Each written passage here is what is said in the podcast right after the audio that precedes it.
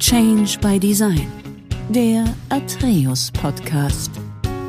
Herzlich willkommen zu der heutigen Podcast-Serie Change by Design mit der Atreus-Perspektive auf das Gesamtbild. Was müssen wir verändern, um zukünftig gerade die wichtigen Infrastruktur- und Großprojektformen deutlich erfolgreicher zu gestalten? Mein Name ist Uwe Germann und ich bin Mitglied im Executive Board von Atreus. In dieser Ausgabe spreche ich heute mit den Herren Martin Schulz und Thomas Gläser, die jeweils uns aus einer unmittelbaren praxisnahen Perspektive für das Gelingen von erfolgreichen Projekten berichten werden. Bevor wir damit starten, möchte ich die Herren kurz vorstellen. Martin Schulz ist langjähriger Industriemanager, erfahren in der Telekommunikations-, in der Energiebranche und in der Chemiebranche. Unter anderem über 20 Jahre Erfahrung bei Siemens, fünf Jahre bei Air Liquide und dadurch vielfältige Erfahrung mit Großprojektvorhaben. Sein besonderer Fokus und seine Leidenschaft liegen auf die erneuerbaren Energien und auf Nachhaltigkeitsthemen.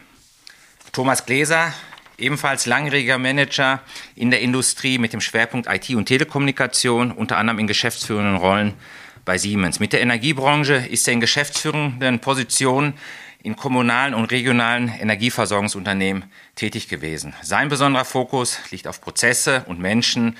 Das ist sein besonderer Schwerpunkt. In den vergangenen Podcast-Serien hatten wir auf die Fragestellung, was müssen wir verändern, um zukünftig gerade die komplexen Projektformen erfolgreicher zu gestalten, aus unterschiedlichen Perspektiven drauf geschaut. Mit dem Dirk Poten haben wir über das Zielbild gesprochen und hier stand im besonderen Fokus die 5 Ws plus, so hatte Dirk Poten das damals genannt, wann, wer, was bis wann, warum und wie viel. Das sind Fragestellungen, die in ein Zielbild letztendlich mit berücksichtigt werden müssen. Erwartungshaltung der Stakeholder ist ein ganz äh, wesentlicher Faktor. Am Ende des Tages dient ein Zielbild vor allen Dingen ist es dafür wichtig, dass äh, Reflexe in einem Projekt, so hat es Dirk äh, Broten dargestellt, ausgerichtet werden, sodass am Ende eines Projektes äh, in die gleiche Richtung gearbeitet wird. Klingt ein wenig intuitiv und generisch, aber das ist genau der wesentliche Punkt gewesen, den ähm, Dirk Boten nochmal herausgearbeitet hat, dass das ein ganz entscheidender Faktor ist. Also ein Zielbild gibt Orientierung, um am Ende des Tages als gemeinsames äh, Team in die entsprechende Richtung zu agieren. Simon Planken hat sehr stark über die Werkzeug, über die Methodenperspektive auf die Fragestellung geschaut.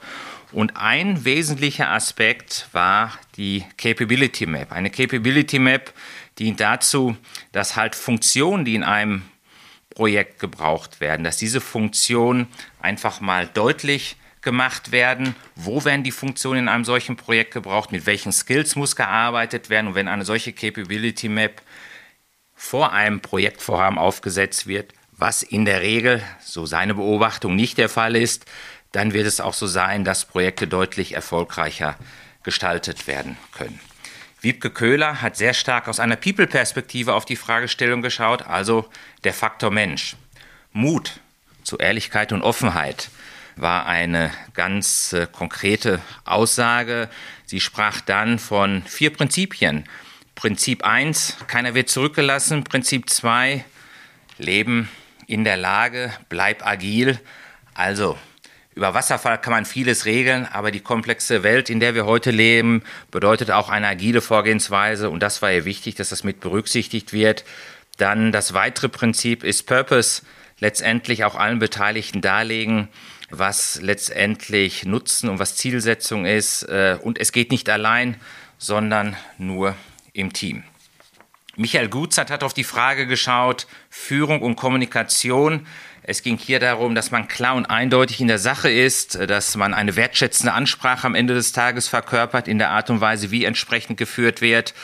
Und er hat dann nochmal drei Aspekte herausgegriffen. Er sprach immer von Können, sagte, das ist ein Ausbildungsthema, dürfen, das ist ein ganz wesentliches Führungsthema im Sinne von Empowerment und letztendlich wollen. Er titulierte dies als entsprechende Willensbekundung. Drei wesentliche Faktoren, die für ihn wichtig sind in der Führung und in der Kommunikation. Herr Professor Dr. Heinrich Arnold hat aus einer Risikoperspektive auf die Fragestellung geschaut. Risikomanagement versus Risikovermeidung. Hier wurde nochmal deutlich aufgezeigt, auch hier nochmal der Unterschied äh, Wasserfall und agile Vorgehensweise. Genau hier ist der Umgang mit Unsicherheit entscheidend. Das heißt, er hat das Thema Unsicherheit hier nochmal reingebracht, äh, dahingehend, äh, wo es darum ging, es ist entscheidend, Risiken letztendlich konkret zu betrachten und diese gezielt mit Maßnahmen zu versehen und dann zu managen, weil Unsicherheitsfaktoren sind in solchen Projekten immer vorhanden und darauf muss man sich entsprechend einstellen. Thorsten Dietz hat äh, aus einer Verantwortungsperspektive letztendlich die Fragestellung betrachtet und hat nochmal aufgezeigt, dass ein deutlich partnerschaftlicher Ansatz ganz wesentlich ist. Hier geht es also darum, Verantwortungsbereitschaft letztendlich deutlich äh, aufzuzeigen und eine Null-Fehler-Toleranz kann nicht zum Ziel führen. Das war ihm ganz entscheidend wichtig, weil er sagte, eine ingenieurgeprägte Kultur ist an sich mit einer Null-Fehler-Toleranz ausgestattet. Das ist in einem solchen Vorhaben, in einem komplexen Projektvorhaben nicht möglich und Verantwortung bedeutet auch, eine Fehlerkultur entsprechend zu entwickeln und das waren halt Faktoren, die in dem Zusammenhang sehr wichtig sind. So, jetzt haben wir in dem heutigen Podcast äh, zwei echte Erfahrungsträger aus der Praxis mit dem Martin Schulz, mit dem Schwerpunkt Energie und Umwelt und mit dem Thomas Gläser, der als Solution Group verantwortlicher Infrastruktur und Großprojekte verantwortet. Martin, wie ist dein persönlicher Blick auf Großprojektvorhaben aus deiner, aus deiner Perspektive? Ja, lieber Uwe, erstmal herzlichen Dank, dass wir die Gelegenheit haben, hier ein bisschen zu sprechen. Ja, ich meine, wenn wir auf Energie und Umwelt schauen, dann haben wir in Deutschland, wahrscheinlich nicht nur in Deutschland, ein großes Projekt und das heißt Energiewende. Und das wiederum zerfällt natürlich in, in viele große und auch viele kleine, auch dezentrale Projekte. Meine, nach wie vor müssen wir, glaube ich, den Beweis antreten, äh, dass äh, Nachhaltigkeit und Wettbewerbsfähigkeit kein Widerspruch sind. Ich meine, jeder kennt wahrscheinlich das energiewirtschaftliche Dreieck aus äh, Kosten, Nachhaltigkeit und Versorgungssicherheit. Es werden zig Milliarden ähm, investiert in den Umbau der Erzeugungslandschaft und auch in den Ausbau der Netze. Ja, und das ist ein Eingriff in die Gesellschaft, das muss uns klar sein. Es hat aber auch einen Nutzen für die Gesellschaft. Und deswegen hat es mir extrem gut gefallen, was Thomas Gößmann hier auch in deinem Podcast gesagt hat. Wir brauchen einen gesellschaftlichen Konsens. Ja, ähm, und gesellschaftlicher Konsens bedeutet auch, dass man das erklären muss. Ja, man das ist wichtig, weil ansonsten Einzelfragen, wie wir häufig sehen, ähm, das Gesamtbild letztendlich torpedieren. Also es ist immer eine Güterabwägung. Also insofern gesellschaftlicher Konsens ist, glaube ich, spielentscheidend. Und dazu brauche ich ein Zielbild. Das ist ja auch im Podcast vorgekommen und das Zielbild für die Energiewende Deutschland muss halt integriert sein. Wir müssen über ohne das jetzt näher auszuführen, über Strom, Wärme, Gas, Wasserstoff, dezentral intelligente Lösungen. Wir müssen ganzheitlich reden. Man hat ja an dem Energiegebäudegesetz, was ja jetzt nachgeschärft wurde, gesehen, was das bedeutet, wenn Rahmenbedingungen nicht klar sind, die Leitplanken nicht klar sind. Also deswegen, ich plädiere eindeutig für ein integriertes Zielbild, damit die Ausrichtung klar ist und damit wir die Gesellschaft auch mitnehmen können. Sehr schön, ja. Du hattest gerade den Herrn Dr. Thomas Gößmann angesprochen und ich fand es ja auch nochmal ganz interessant in dem Podcast, wo er aufgezeigt hat, dass Großprojekte ein Synonym in der Regel oder in der Vergangenheit waren für, für Infrastruktur, Großprojekte und vor allen Dingen auch für Fortschritt. Ja? Äh, und dass hier ein Wertewandel stattgefunden hat und dass, wenn wir heutzutage über Großprojektvorhaben sprechen, dann verbinden wir das sehr häufig mit, mit Komplexität, äh, mit einem verdammt hohen Anspruch und dann wird es halt schwierig. Ja? Und demzufolge einfach mal die Frage an den, äh, an den Thomas. Ja? Wie siehst du das Thema Infrastruktur, Großprojekte, insbesondere vor dem Hintergrund dessen, was der Martin gerade nochmal dargestellt hat oder wo ich nochmal darauf eingegangen bin, wie der Thomas Gößmann äh, Großprojekte hier entsprechend dargelegt hat. Uwe, auch von meiner Seite danke für die Einladung. Interessante Runde, Martin, mit, mit dir, Uwe, mit dir quasi zum Ende der Veranstaltungsreihe ähm, nochmal einen gemeinsamen Blick drauf zu schauen. Wie haben sich für mich Großprojekte im Laufe der letzten 10, 20 Jahre verändert? Ich möchte drei Parameter nennen. Die Komplexität hat zugenommen. Komplexität prägt sich aus einmal mit Blickrichtung auf die Stakeholder. Wir sind heute nicht mehr in einem Umfeld, wo nur einer oder zwei an solchen Projekten beteiligt sind, sondern es ist eine Vielzahl von Spezialdisziplinen, von Beteiligten, von Verantwortlichen, von Bürgern, von Regierungsseite. Komplexität prägt sich aus in Prozessen, die eingehalten werden müssen, um Qualitätsstandards, um Nachhaltigkeiten etc. darzulegen. Komplexität prägt sich aber auch aus über regulatorische Rahmenbedingungen oder Genehmigungsverfahren. Und wenn wir heute sehen, dass in Großprojekten für die Energiewende, aber auch in Großprojekten für die Verkehrswende zehn Jahre braucht, um eine Autobahnbrücke, die heute schon steht, erneuern zu können. Wenn wir sehen, wie viele Hinweise es gibt entlang einer Stromtrasse, immer ein bisschen dem St. Florians Prinzip folgend, verschon mein Haus, zünd andere an. Die beste Stromtrasse ist die, die nicht bei mir zu Hause vorbeigeht. Keiner möchte Hochspannungsleitungen im Freileitungsbau haben, aber im Boden sollen sie bitte auch nicht liegen, weil das für Erderwärmung sorgt. All das ist ein Komplexitätsgrad, der zugenommen hat. Der zweite Unterschied ist das Thema Risikovermeidung. Wir haben meines Erachtens aus den Augen verloren, dass ein Projekt einem Zweck dient, ja. das man erreichen möchte, den man erreichen möchte, sondern wir halten uns eher mit dem Weg auf, als dass wir das Ziel erreichen wollen. Und last but not least, haben wir, du hast es vorhin angesprochen, neue Projektmethodiken. Wasserfall ist längst nicht mehr alles. Agilität ist sicherlich auch keine Lösung, aber die Kombinatorik macht es aus.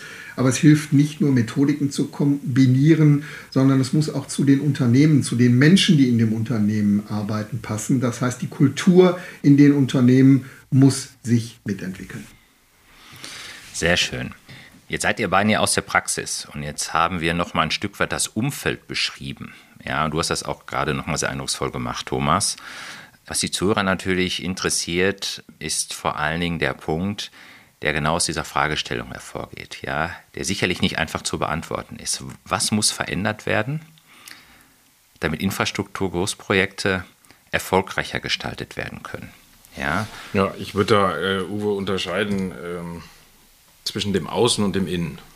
Ja, das Außen ist das, was wir immer so landläufig diskutieren mit, ja, die Genehmigungsverfahren müssen schneller werden, die Bürokratie müssen wir abbauen und das ist ja alles richtig. So ist die politische Seite. Ja, das ist nicht nur die politische, aber auch die politische Seite. Okay. Ja. ja. Es kann auch eine Investitionsseite sein, eine Finanzseite etc. Ja.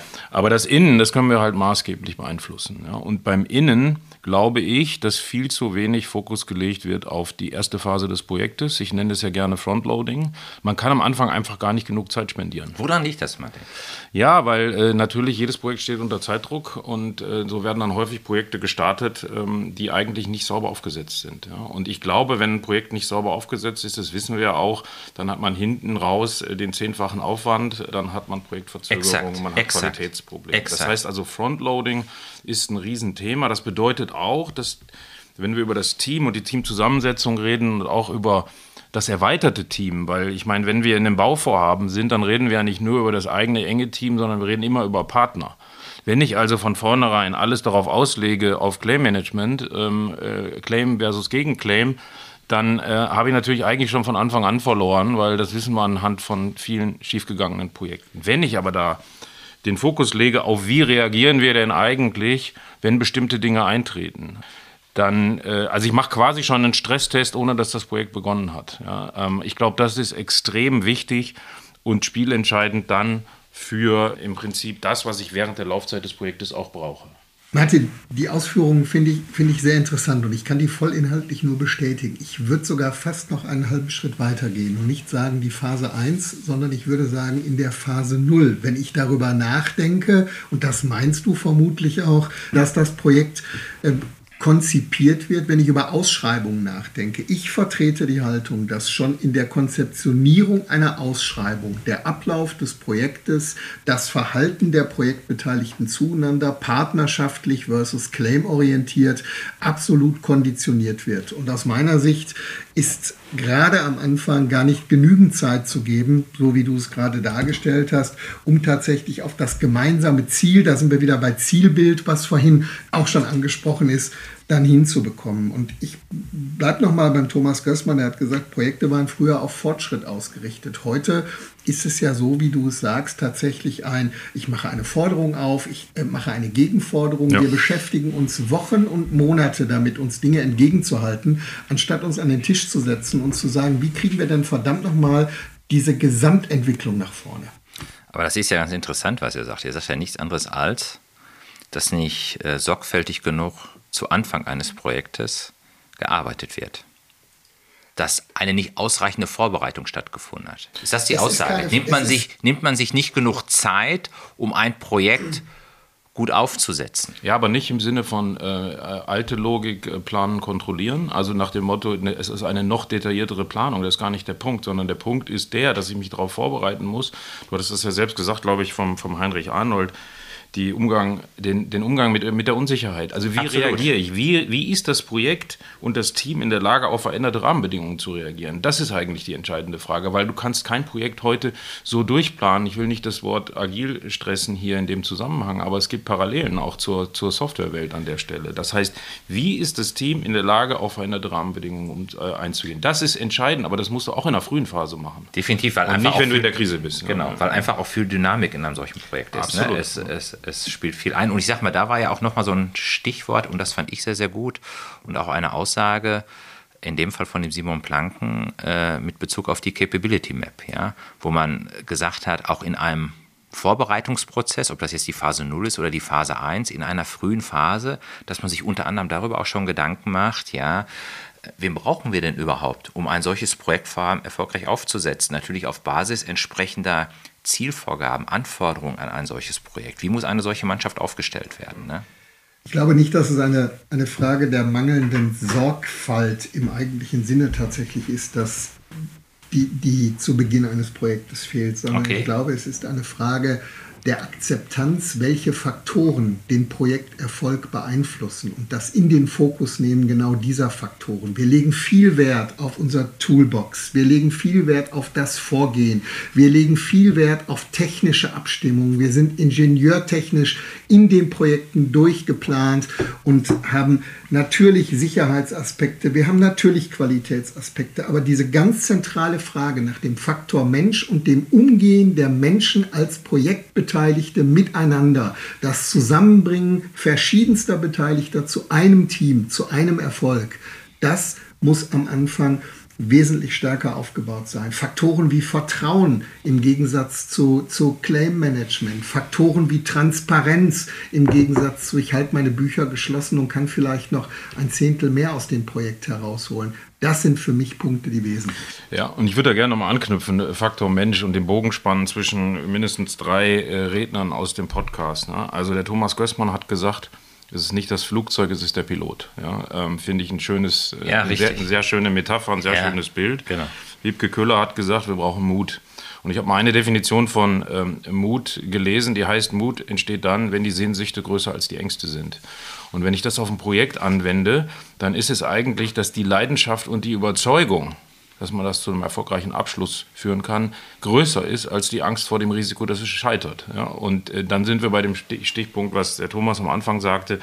Es geht halt eben nicht um Risikovermeidung, sondern es geht um Risikomanagement. Und äh, ich finde diese Anleihe bei dem Mutthema eigentlich relativ schön und eine, eine relativ schön. schöne Parallele. Sehr ja. schön, sehr schön, sehr schön. Wie setzt man das denn um, Martin? Ja, ähm, indem man sich sehr viel Zeit nimmt, weil Menschen hier interagieren. Ja. Ich meine, da könnte man jetzt Anleihe an der Psychodynamik nehmen. Ähm, es gibt Reizreaktionsmuster. Ja? Ähm, Autopilot kennt jeder. Das gibt es psychodynamisch, kann man sich erklären. Da muss man die eigenen Muster erforschen. Das gleiche kannst du für Teams und Projekte auch machen. Ja, auch Sehr das schön. Gleiche gibt es auf einer Teamebene. Das ja. heißt, dass ein ja. Trigger, äh, ein Impuls von außen nicht automatisch zu einer Reaktion X führt, sondern dass ein ja, psychodynamisch sagt man ja, innerer Spielraum entsteht und den, der, der muss auch im Team entstehen, um dann eine gute Lösung zu führen. Das heißt nicht, dass man keine Konflikte hat. Das wird häufig verwechselt. Es geht überhaupt nicht um Harmonie, sondern es geht um die Art und Weise, wie man mit Konflikten umgeht. Und ich glaube, das kann man trainieren, das braucht auch ein bisschen Zeit, das braucht eine große Bereitschaft zur Reflexion, auch im Team und auch des Einzelnen, äh, wo dann jeder vielleicht auch mal in der Lage ist, zwischen Rolle im Team und Personen zu unterscheiden, was nicht immer einfach ist, wie wir alle wissen aus unseren Organisationen. Wir kommen aus einer Zeit, da war es das Wichtigste, wasserdichte, saubere Verträge miteinander zu schließen. Und wenn diese Verträge geschlossen waren, dann hat man allzu einfach gesagt, da steht doch alles drin, wie wir es tun müssen. Und jetzt fangen wir an. Ich sagte eingangs, die Komplexität hat zugenommen. Eine Vielzahl von Beteiligten in einem solchen Projekt. Und das erfordert, dass man sich zunächst mal nach einem Vertragsschluss zusammensetzt, dass man interpretiert, dass man schaut, wo sind denn Spielräume, wo haben wir gleiche Sichten, wo sind wir möglicherweise, auch wenn wir die gleichen Texte lesen, von unterschiedlichen Ausgangssituationen oder von unterschiedlichen Teilresultaten motiviert. Das übereinander zu legen, ein kongruentes gemeinsames Zielbild zu schaffen und danach dann in die Arbeit zu gehen, ist meines Erachtens ein ganz wesentlicher Erfolgsfaktor, um Projekte erfolgreich zu gestalten. Das ist interessant, äh, was du sagst, Thomas, weil das war auch, das war wie ein roter Faden durch die verschiedenen Podcasts mit den einzelnen Teilnehmern, wo wir auch darüber sprachen, Verträge werden geschlossen. Und dann muss ein Vertrag ja auch im wahrsten Sinne des Wortes verstanden werden. Ja, er, also er muss erstmal verstanden werden von den Projektbeteiligten. Ja. Und da ist eine ganz, ganz einfache Übung, dass man zu Anfang, bevor man ein solches Projekt startet, den Vertrag nochmal nimmt und ganz klar nochmal herausarbeitet, was in dem Vertrag drinsteht. Und man sagt so schön, was ist in Scope? Aber dass man auch genauso klar herausarbeitet, was ist out of Scope? Damit die Projektmannschaft weiß, ja, wo ganz klar der Fokus liegt und was nicht gemacht wird. Und, und mir sagte, mir sagte in dem Fall auch der Herr Gößmann, sagte, es ist sicherlich auch nochmal sehr wichtig, dass deutlich aufgezeigt wird, was nicht gemacht wird. Und was auch nochmal sehr intensiv diskutiert wurde, ist auch das, was du nochmal gesagt hast, Thomas und Martin, du hast da auch nochmal großen Wert drauf gelegt, ist das Thema, ein komplexes Projekt hat viele Beteiligte, ja, und da ist es ganz entscheidend wichtig zu kommunizieren, ja, und da hieß es dann auch, es gibt drei wesentliche Ordnungskriterien. Ordnungskriterium 1 ist Kommunikation, 2 ist Kommunikation und 3 ist Kommunikation. Das heißt, ein Projektvorhaben ist in der Kommunikation auch anstrengend und Kommunikation bedeutet in dem Fall nicht, ich schreibe E-Mails, sondern Kommunikation bedeutet tatsächlich, ich sage mal tagtäglich auch in den Dialog zu gehen, um dann auch die unterschiedlichen Beteiligten auch mitzunehmen. Ja, Beteiligte, ist, Uwe, ist ein ja. gutes, gutes Stichwort. Ähm,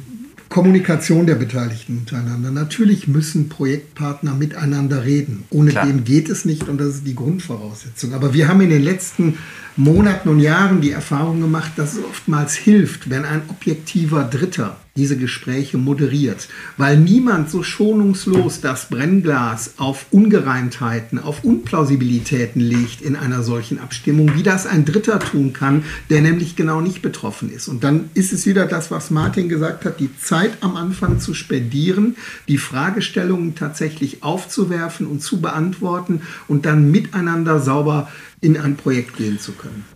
Ich finde es gut mit dem, mit dem dritten, was du sagst, Thomas, und da nochmal anknüpfend. Es ist ja nicht, oder sagen wir mal so, wir hätten ja gar keine Rechtsstreitigkeiten, wenn Verträge immer glasklar wären. Ne? Ähm, mit anderen genau. Worten, es geht nicht nur um das Was, was da drin steht, sondern es geht auch um den Geist des Vertrages. Ja. ja? Und das ist eine Frage, wie gehe ich damit um, wenn es unterschiedliche Auffassungen geben wird. Und die wird es geben, die gibt es immer.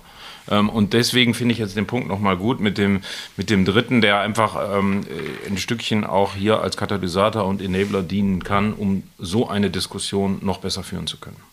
Sehr schön.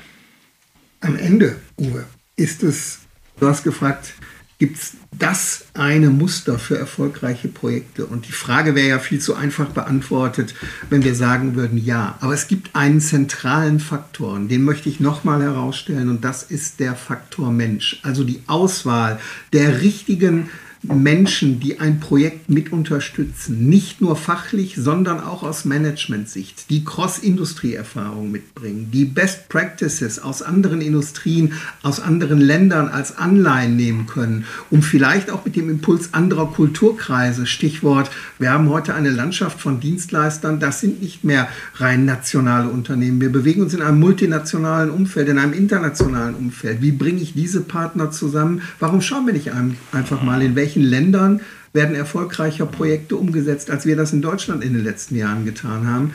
Zentraler Faktor ist der Faktor Mensch. In dem Zusammenhang habe ich an euch beiden noch, noch zwei Fragen. Die eine Frage ist die, Thomas, wenn du sagst, der zentrale Faktor ist der Faktor Mensch, ja, ich sag mal, das, das hört sich immer gut an, ja, dass äh, der Mensch letztendlich der entscheidende Faktor ist. Wenn das denn so ist, und da haben wir sicherlich äh, wenig Zweifel aus einer eigenen Erfahrung, dann stellt sich ja auch zwangsläufig die Frage, Martin, äh, wenn jetzt ein solches Projekt letztendlich besetzt werden soll mit einem Top-Programm oder mit einem Top-Projektleiter, auf was achtest du denn? Wie äh, nach welchen Kriterien suchst du denn aus? Und an den Thomas habe ich dann gleich nochmal die Frage, Thomas, du bist ja auch sehr erfahren in komplexen Großprojektvorhaben. Welche Instrumente gibt es denn in solchen Projektvorhaben mit vielen Stakeholdern, mit vielen Partnern, um letztendlich eine solche Synchronisation mit den Partnern hinzubekommen. Stichwort Transformation, Transformation Board, möglicherweise gibt es andere Instrumente. Erstmal die Frage an den Martin, wie, ähm, wie packst du das Thema an, wenn so jemand gesucht wird?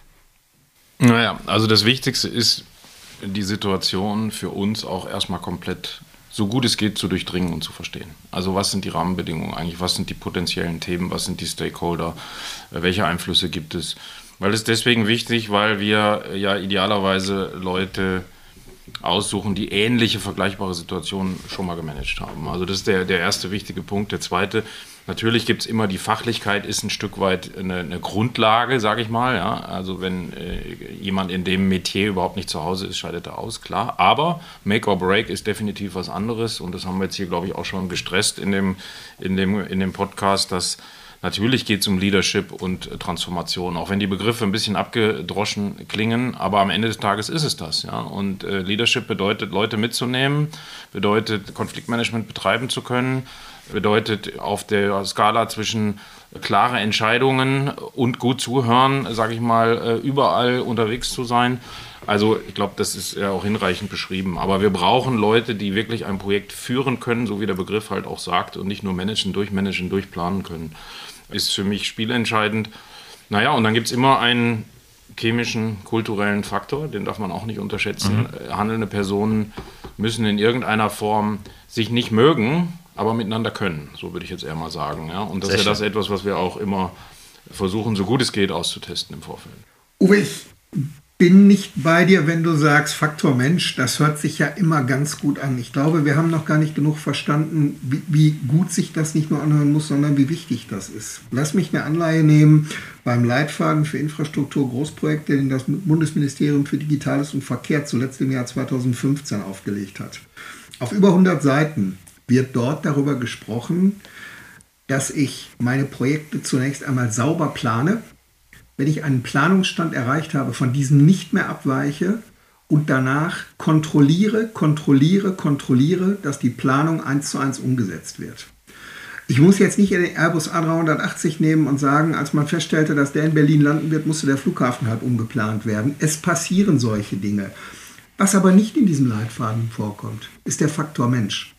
Doch er kommt vor auf einer Seite, auf einer von über 100, als der zentrale Faktor. Insofern glaube ich, wir müssen zunächst nochmal von allen Seiten akzeptieren, dass es am Ende die Menschen sind, die den Unterschied und den Erfolg machen. Und jetzt komme ich zu deiner Frage, welche Instrumentarien gibt es, um die erfolgreich zu gestalten?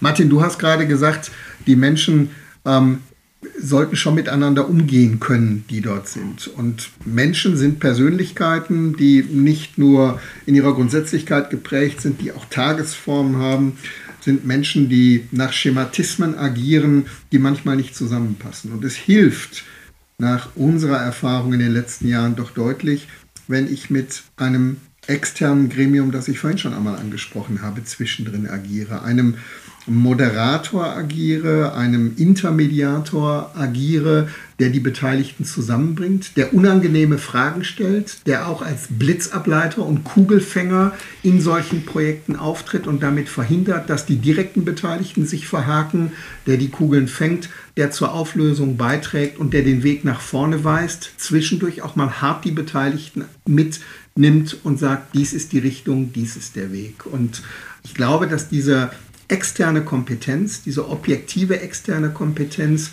die ja auch durchaus Unternehmensgruppen intern sich schon früher zunutze gemacht haben, um bestimmte ähm, Erfolgsboards, um bestimmte Qualitätsboards in einem War Room zu gestalten, um miteinander nach vorne zu gucken und sich ganz dem Projekt zu verschreiben, dass das ein wesentliches Element ist. Sehr schön. Ja, Martin Thomas, wir könnten uns sicherlich noch Stunden unterhalten zu äh, dieser komplexen und sehr, sehr interessanten Fragestellung. Ähm, Ich würde ganz gerne jetzt hier und heute einen Punkt setzen. Die Gespräche führen wir sicherlich weiter, äh, dann auch ganz konkret in Projekten. Ähm, wir haben diese Fragestellung jetzt nicht nur noch mal aus den sechs Perspektiven ein Stück weit betrachtet, sondern was ja für die Zuhörer wichtig war, eine praxisnahe Erfahrung von euch berichtet zu bekommen. Und das waren interessante Dialoge. Thomas, du bist nachher nochmal auf den Faktor Mensch eingegangen. Ich habe natürlich bewusst damit ein Stück weit auch provozieren wollen. Es steht ja völlig außer Frage, dass der Mensch hier im Mittelpunkt steht, was ja auch in dem Zusammenhang ganz wichtig war, dass wir das so ein Stück weit auch herausarbeiten. Was bedeutet das denn, dass letztendlich der Faktor Mensch auch ein kritischer Erfolgsfaktor ist? Und ja, ich sag mal Mut zu Ehrlichkeit und Offenheit, das war sicherlich nochmal ähm, wesentlicher Aspekt. Mir hat deine Definition sehr gut gefallen, wie du Mut definiert hast, Martin. Ja, das war äh, sehr treffend. Vielleicht kannst du das noch mal kurz darlegen und dann mache ich gleich direkt weiter. Das war sehr, ja, sehr klar. Gut, Mut ja. ist dann, wenn die Sehnsüchte größer sind als die Ängste. Ja, ganz und, genau. Und das auf ein Projekt projiziert, dann würden wir vielleicht eher über Leidenschaft, Überzeugung und äh, Risiko, Angst etc. reden. Genau, und dann würden wir auch wieder das erreichen, ein großes Projektvorhaben, auf was der Thomas Gößmann mal hingewiesen hat, was wir in den Jahrzehnten zuvor hatten, dass ein Großprojekt dann halt mit Fortschritt letztendlich betrachtet wird. Und äh, lasst uns gemeinsam unseren Teil dazu beitragen, dass komplexe Großprojektvorhaben stärker mit Fortschritt in Verbindung gebracht werden. Ich glaube, das haben wir jetzt in den vergangenen Monaten, wenigen Jahren auch unter Beweis stellen können. Mir hat es sehr viel Freude gemacht, mit euch diesen Podcast durchzuführen. Ich kann den Zuhörern sagen, es geht weiter mit dem Podcast Change by Design instead of Change by Disaster. Wir schauen auf Infrastruktur und Großprojektvorhaben und die nächste Interviewreihe werden wir in den kommenden Wochen bekannt geben. Bis dahin und tschüss. Herzlichen Dank, Uwe. Ciao. Thomas, danke. Martin.